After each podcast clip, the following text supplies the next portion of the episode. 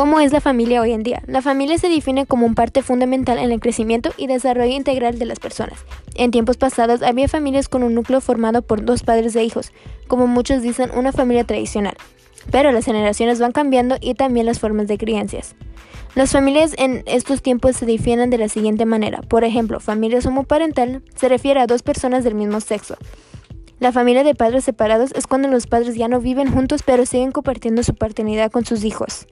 Otra es la familia de acogida. Significa que cuando los menores no son descendientes de los padres, pero han sido adoptados legalmente.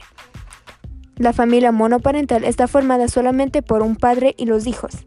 La familia de madre soltera es cuando solo la mamá cuida y cría a los hijos porque se fue el padre o quedó viuda.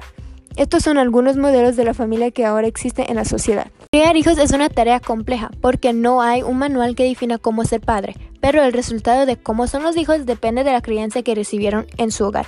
En el artículo La relación entre padres e hijos se ve que en algunas familias hay diferentes tipos de padres. Hoy en día hay padres que usan métodos autoritarios y otros que usan métodos permisivos. Padres autoritarios son aquellos que requieren que los hijos se sometan a las maneras y tradiciones de cómo se criaron ellos, y también que sus hijos sobrepasen sus expectativas.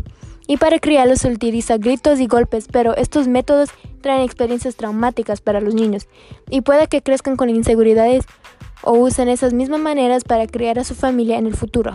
Pero no todas las familias tienen maneras autoritarias, sino también tienen maneras permisivas. Son aquellos padres que permiten que sus hijos se críen como ellos quieren porque ya sea que son irresponsable o porque los padres son irresponsables.